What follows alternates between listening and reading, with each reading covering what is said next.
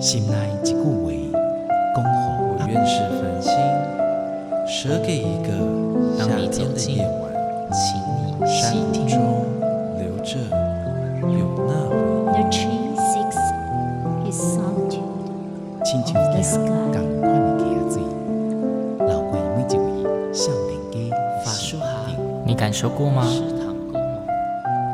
文字里所蕴含的温度。你看见了吗？满音乐中所描绘的画面，现在，让我们一起听闻乐声响。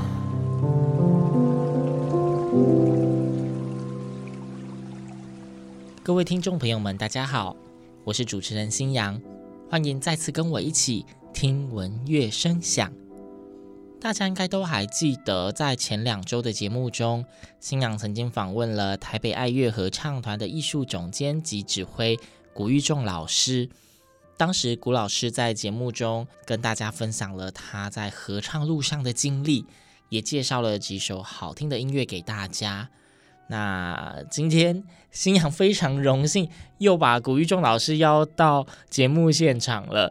古老师你好，新阳好，各位听众好，嗯，很开心来这里。上次一来访问老师的时候，有聊到说老师您踏入合唱指挥的原因嘛？你也说了您求学的历程啊。就我所知，老师近年在很多比赛担任评审，是在过去这十年吧，我已经没有在参加比赛，都是在当评审。都在当评审。对，那就是在评审这一块，因为我目前还没有遇到访问来宾关于评审的经验，所以想请问 老师有没有就是评审相关的经验可以跟大家分享一下？呃，当然可以。我的评审的经验其实绝大部分是国际比赛，都在国外，对，都在国外、哦，都在国外。因为在台湾其实没有真的国际比赛，只有我们爱乐前几年开始举办一个台北国际合唱大赛，嗯、是真的国际比赛。嗯，可是因为是爱乐主办，所以我没有担任评审。对，所以我是在台北国际合唱大大赛当中，我担任叫做评审长。评审长的工作其实并不是下去评，是评审评完之后，在这个评审会议的时候当一个主持人哦，然后也不涉入我的个人意见这样子。嗯、那只有在譬如说呃评分有争议，譬如说有老师的意见不同，或者是有评分出来的那个分数很接近的时候，需要讨论的时候。啊，才会来主持这个会议，不然就是在那边看大家评完，然后算分数这样子而已。嗯，所以我的这些国际比赛都是国外的国际比赛啊，当然台湾也有很多的台湾区的啊，叫做那个学校音乐比赛嘛，各个县市，然后还有省赛什么的，嗯、这个我也都要去评，只是那个评分的那个赛制标准是不太一样的。嗯，对啊。那在国际比赛方面，那就。有各个不同的比赛，不同的评分的机制，可是基本原则是都一样的，不是几乎是全部我碰到过的这个国际比赛所评分的这个项目跟、嗯、呃评分的标准都是一样的，标准都一样，对，就是一。他们会在音准这件事情上面做评分，这个不意外。对，再来二，他们会在声音的品质，嗯，就是关于声音本身做评分。第三个就是他的艺术表现，他的 style，他的诠释等等。嗯嗯。然后你就说，那这不是废话吗？哪个比赛不是评这三项？那当然是这样子。但是你说像台湾的合唱比赛，他就有说要从哪些哪些哪些方面来评，可是就是。老师是给一个总分，譬如说一百分是满分，我觉得这个团是八十五分啊，下个下一个团是这个六十二分等等，这样、嗯、是一个综合的感觉。哦、可是国外的国际比赛大部分都是分项给分的，嗯，譬如说这个团的音准好或者是不好啊，满分是十分，你给九分，然后声音好或者是不好，你给六分三分，然后诠释，那有的地方会有这个。个就是说 fidelity to score，、嗯、就是你的谱的精准度，哦，就包括就是节奏对不对，呃，大小声、力度记号对不对，呃，那个音高对不对，歌词对不对，等等之类的，有的会分这样细项。那每个比赛不太一样，分项有个分三项、四项、五项不等，可是基本上的逻辑是这样子的。嗯嗯，所以第一大项一定是音准，然后再来是声音，然后再来是艺术表现。换句话说，如果有一个团声音很好，但是音唱不准，他一定不会得奖。我觉得这个有很有趣的是，即便你今天声音很好，你只要音唱不准，艺术表现就不可能高。差不多的意思，你就等于是一次砸两项啊。对啊，那艺术表现其实比较多是 focus 在它的呈现。嗯，譬如说，呃，他唱巴洛克的曲子，风格对不对？他唱的是哪里的民谣，风格对不对？然后再来是他唱的是一个艺术歌曲，他的这个艺术表现刻画深不深刻？嗯，因为。音准在另外一个项目里面了，所以音准就是单独评分。对，所以他可能音准很烂，但是艺术表现很好。有这种事？有，因为这个艺术表现是一个一个是指呈现的部分。可是因为基本上你音准很烂的话，那你分数就会低了嘛。你艺术表现再好都没有用。我唱的再这个那个如泣如诉、血泪交织，你音准不好，你就还是一样是不好。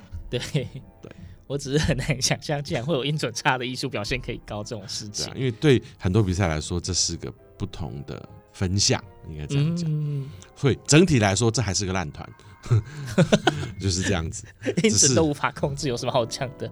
对，只是就是说，他们是有比较细的分享这样子。嗯、那这个音准的要求其实是很严格的，就是差一点点就是差一点点，就是不好的。我有看过比赛过程中，评审猛敲音叉，猛敲音叉，一直在对音准，一直在对音准。我自己也会这么做，尤其是碰到那个音不准的。就是你觉得他音不准，但是我还是会敲一下音叉，确认一下是他真的不准，不是我听错。嗯哼，因为评审也是一样要负责任的事情，当然你不能这个凭感觉，然后就给了一个成绩，然后就定人家的生死，这不道德。好歹还是国际比赛哎。对啊，所以我自己也是会常常敲音叉，确认一下我没有听错。可是还好了，我大概九成的九成九的时候，我觉得不对劲，就真的是不对劲。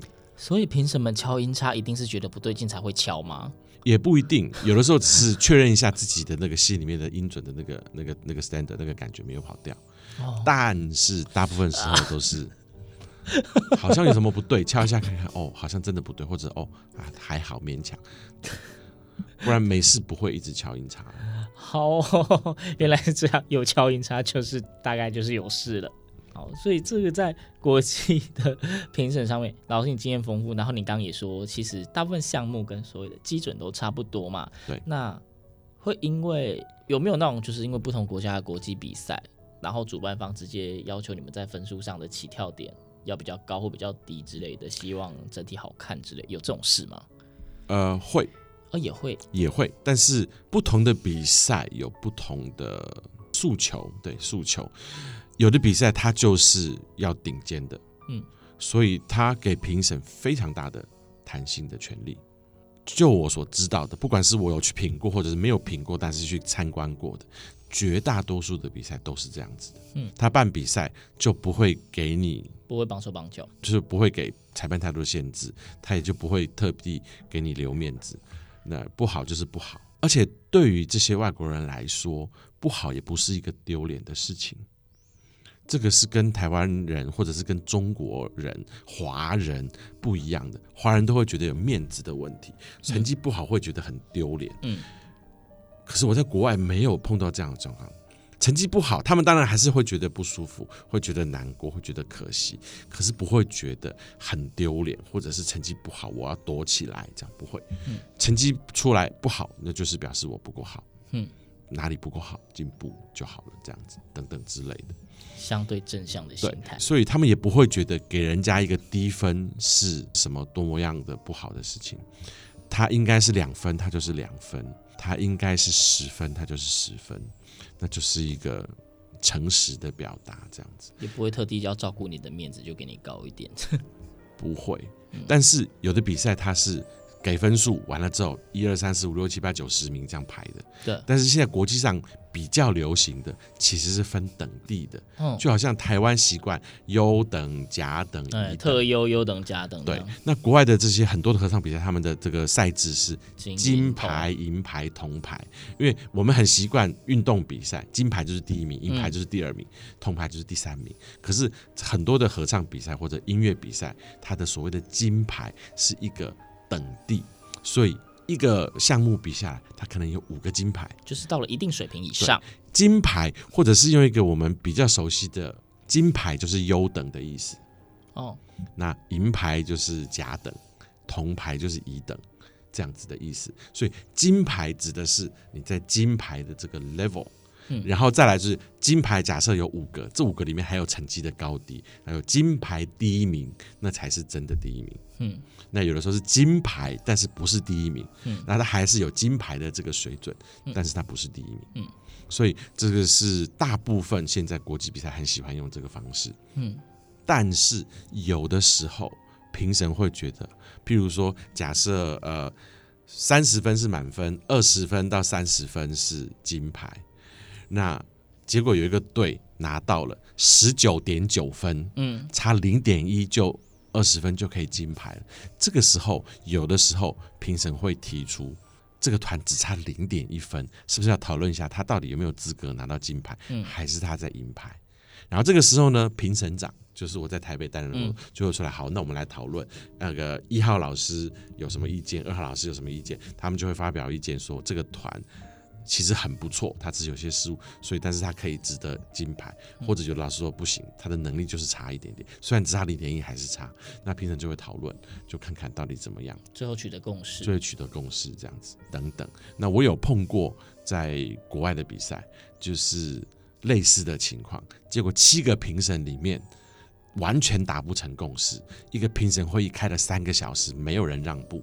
那也有的时候是很快达成共识，那更多的时候其实分数出来大家就一致了，嗯，那也没什么好，评审会议十分钟就开完了，分数全部打出来，计算出来要谁谁谁几分这样，大家都没有意见就通过了，所以不会特地因为要留面子或者是好不好看而调这个成绩，但是我有碰过一个状况，因为太不好看了，因为这是一个国际的比赛。然后有某一个跟我们讲同样语言的国家的合唱团，它是一个妇女合唱团，但是他们是就是状况很不好，嗯，到评审评出来，所有人都给他们零分，哇，这真是特别的经验呢，是就太夸张的不好看了，所以。结果出来之后，工作人员也傻眼了，然后评审也没有想到，其他不是只有我给零分，哇！所以后来就是他们开评审会觉得，好吧，这真的是太难看了，但是他们真的是不 OK 到一个无法想象的地步，所以最后大家就达成共识，每个人都给他一分，啊，满分是十分啊，满分是十分，哦、不是一百分，满分是十分，OK，他们都不好，所以就评审就给零分。就想说别人可能会给他一点分，就没有想到所有的评审都给零分。对，所以最后实在是没有碰过这样的情况。最后大家就呃意思一下，大家都给一分。那这个是极少数，我这十几年只碰过一次这样的情况，足以列入史册了。对啊，可是大部分时候我参加过的、我看过的，其实评审都会很快达成一致这意见，因为要求的标准就是这些。嗯。然后音乐的审美观就是这样子。那国际上的通用的，或者是大家追求的一些审美观是大致相同的。但是你还是会偶尔会碰到，呃，在比赛的时候就会发现有某个评审的分数特别奇怪，别人给高分的他都没有给高分，啊，别人给低分的他会给高分。那偶尔会出现一两个这样的情况，那可能他的审美观跟其他人不，不太一样，对，或者是。他可能来自于一个资讯没有那么丰富流动的地方，他们的审美观还停留在三十年前，OK 的状况。其实台湾也是这样子，现在的合唱团大部分都讲究声音要融合，音准要精准，然后和声要干净。可是如果大家像我这个年纪，这个四十几快五十岁的人，你回想一下你小时候参加的合唱比赛，他们要求的其实声音要多大，然后这个对比要多强烈。嗯等等之类的，那你再回去听三十年前的这些台湾的音乐比赛的录音，就会发现得奖的团未必是音准好的团，嗯，未必是声音干净的团，嗯，但是可能是澎湃丰富的团，情感非常的丰富，对，等等，或者是声音非常好的团，嗯，对啊。可是你说这个是个错误吗？并不是个错误，因为审美观是随着时代变化的，不同年代的需求不一样，所以他们大家喜欢的东西不一样。那像我们现在喜欢这样干净的声音、透明的和声，不一定，搞不好三十年后这个东西就退流行了。嗯嗯，大家就觉得这个不对。这个很难说的，嗯，那我只能说，目前现在大部分的国际上的比赛跟合唱团的这个要求的标准，都是喜欢声音融合、和声干净，然后诠释有条有理。如果还能够有音乐上、艺术上的深度，就会更好。然后再能够激起观众跟评审的热情，那就大概第一名了。OK，所以刚刚老师这个分享是以。当评审的时候看到的一些枝微末节，应该说大方向啦，给大家一些很棒的经验的分享。那既然都已经聊到比赛，我想要直接想请问老师，今天能够介绍什么跟比赛相关的曲子给大家吗？可以啊，其实挑选比赛的曲子是有技巧的，嗯，你不能只是说啊这个歌好听我就拿来比赛，嗯，或者是这个歌很难我就拿来比赛。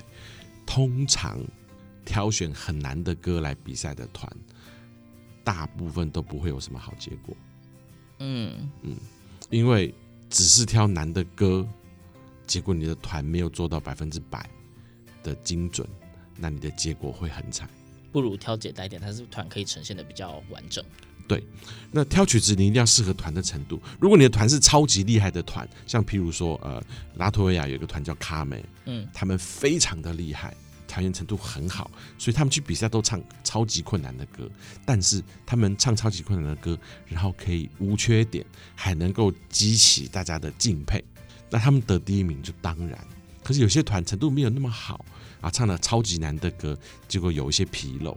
你知道比赛这件事情，我常在讲，很多人找我去分享比赛、评审比赛这件事情。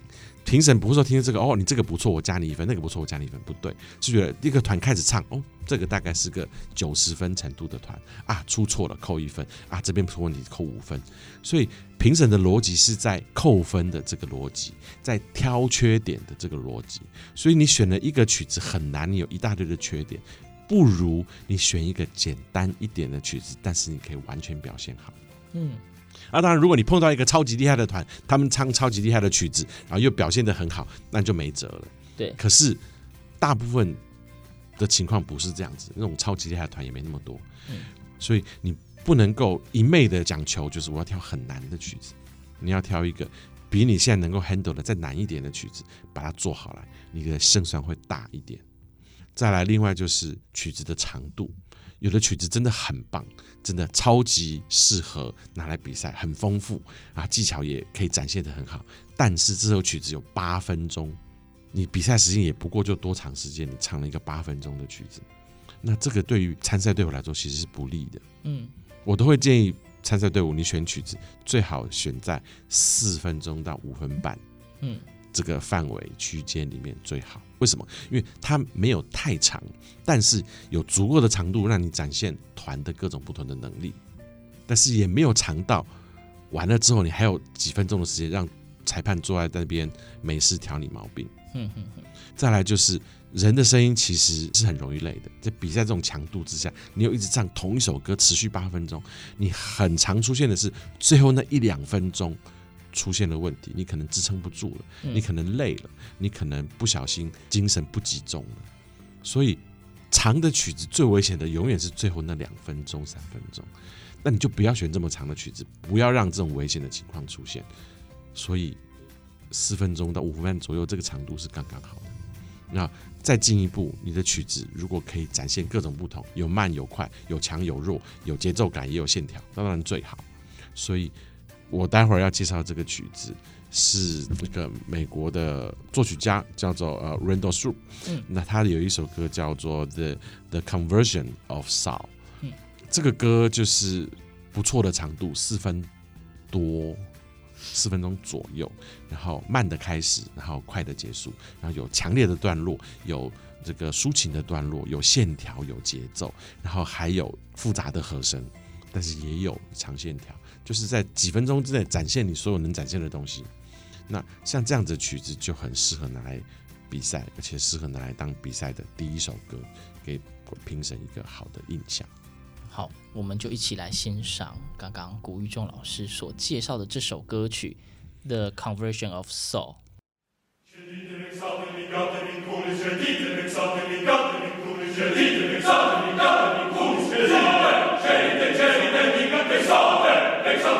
come, let me come.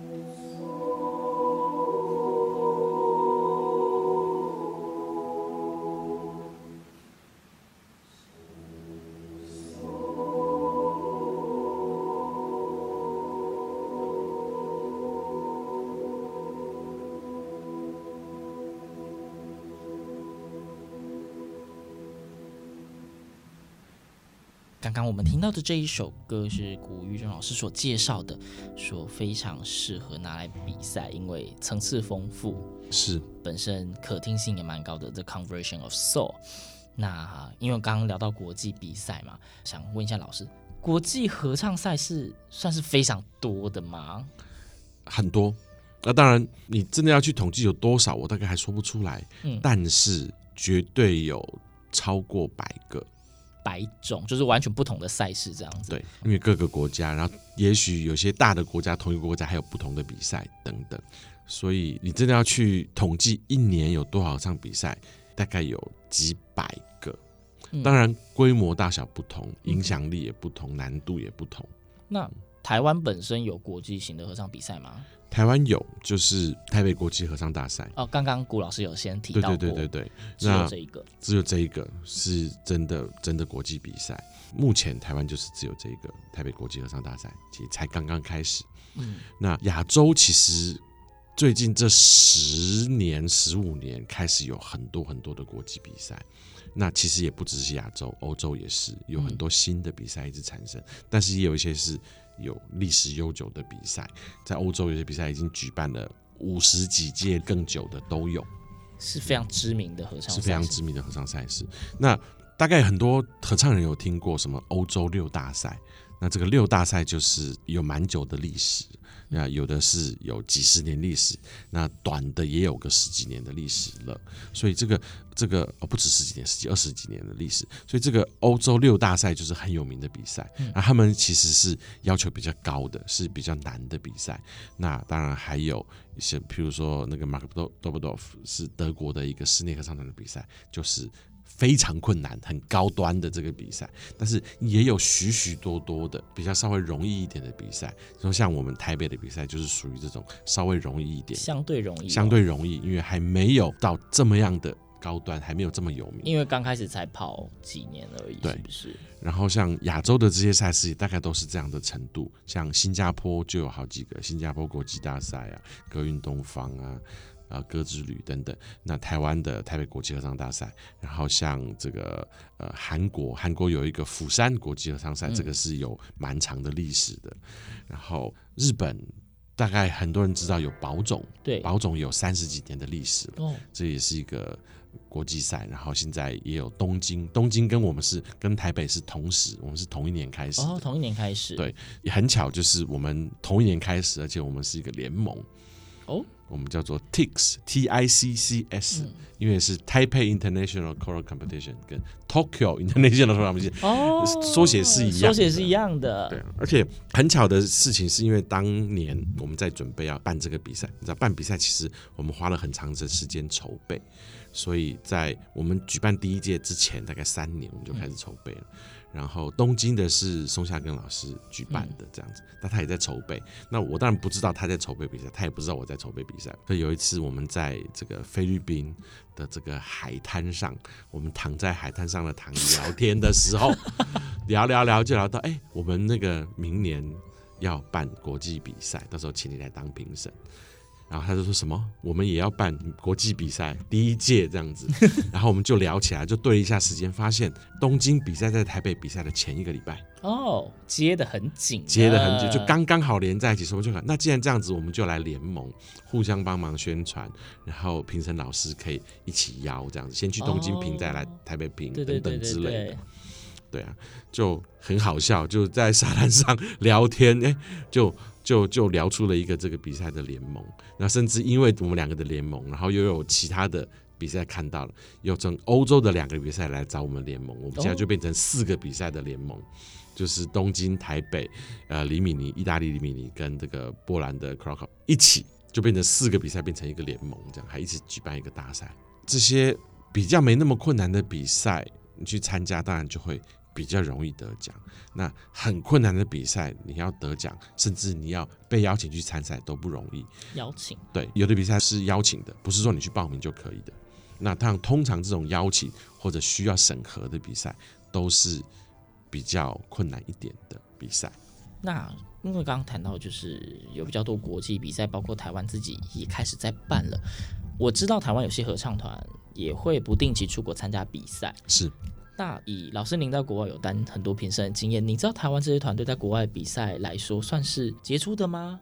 有很多杰出的，最有名的当然就是台北室内合唱团陈宇宏老师，嗯、他们在早年参加了很多的国际大赛，最近几年他们很少去比赛了，可是之前他们参加了许多的国际大赛，而且都得到很好的成绩。嗯，他们也在刚刚有提到欧洲六大赛有得过冠军。哇！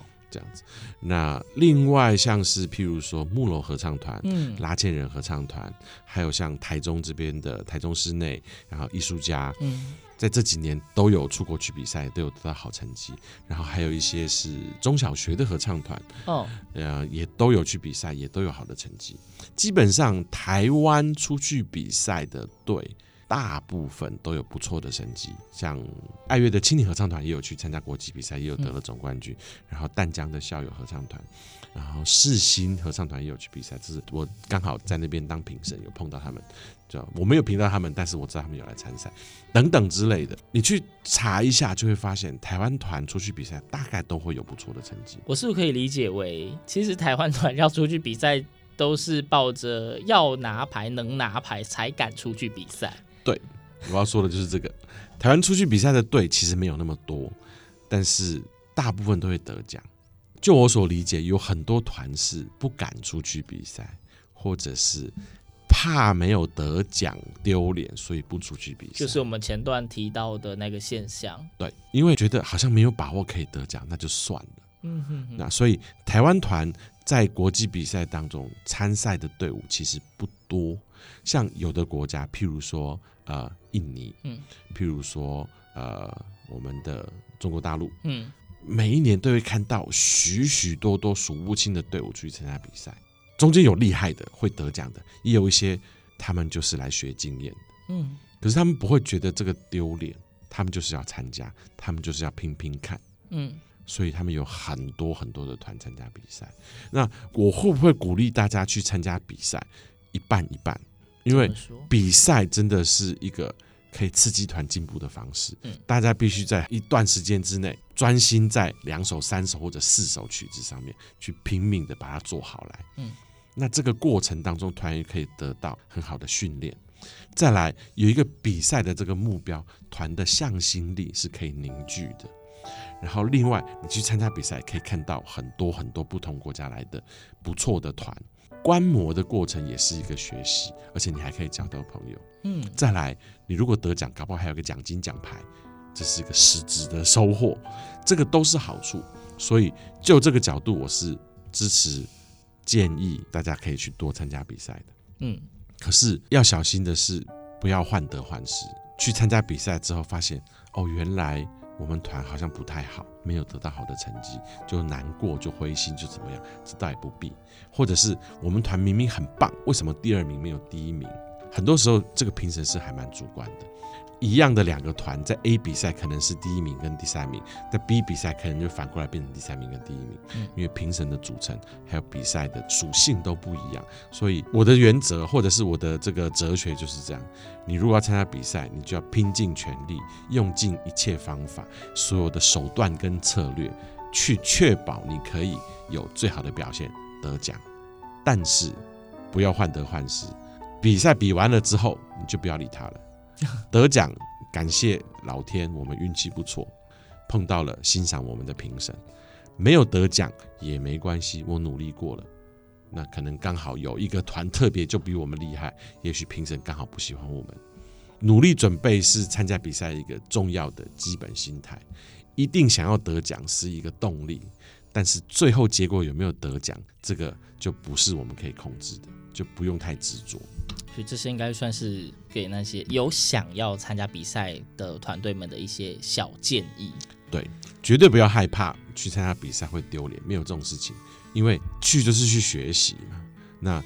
得奖当然最好，没有得奖也会有很多的收获。刚刚这些建议，希望也让那一些想要出国参加比赛却还没有勇气跨出那一步的团队们，有一点心灵上的支持的力量。那接下来是不是也该准备介绍今天的最后一首歌曲了？请问老师，接下来要介绍哪一首歌呢？嗯，其实有很多曲子都在很多的国际比赛上被反复的拿出来唱。有一首歌，最近几年常常在比赛上看到。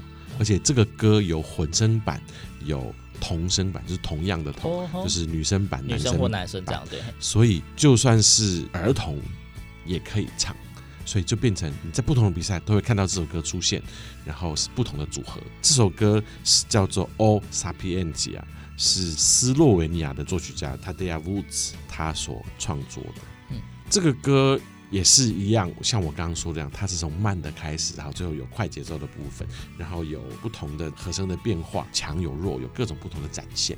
而且还有一些特殊的效果，摩擦手掌啊，一些气音啊来做效果，这样，所以各方面都俱全，而且这个歌也是差不多四分钟左右，刚刚好。嗯、听到觉得不错了，分数写完了，哎、欸，就结束了。你知道，评审就是分数写完了之后，发现哦，他还在唱，那我就再听听看。哎呀，这边音不准，好吧，我再扣一分。哦、所以不给评审这种机会，所以是一个长度、类型都刚好的曲子。但是这个歌有一个小小要注意的，就是我们刚听的那个 Conversion of Soul 就是一个没有什么问题，一定可以比赛。可是像 O Sapientia，它有一些特殊的声响，这个搓手的声音，然后气声，这个，所以你选这个歌来比赛的时候，你除了一般的考虑之外，你还必须注意你比赛到底是在哪里举行的。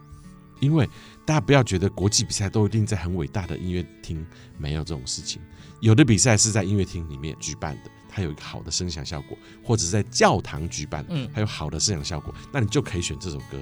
可是有很多国际比赛，而且是大比赛、有名的比赛，它其实是在一个音响很不好的地方，有在铁皮屋的。我觉得不要不要觉得说铁皮屋真的吗？真的。真的是铁皮屋，托罗萨就是在铁皮屋比赛，有的是在那个剧场里面比赛的，所以它的声响相当不好，那你就不要挑这首歌。嗯，换句话说就是，你去参加比赛之前，你还要做点功课，要做足功课。这个比赛到底是在什么场地举办的？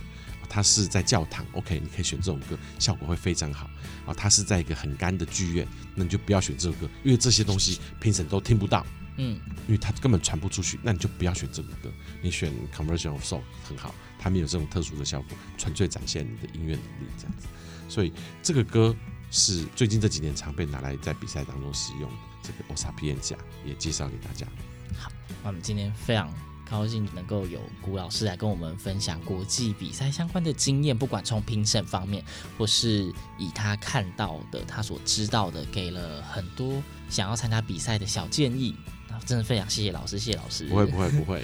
对，那接下来节目的最后，我们就一起来欣赏这一首安谷老师介绍有特别的声响，也是不错的比赛歌曲《O Sapientia》。听闻乐声响，我们下周同一时间空中再会，拜拜。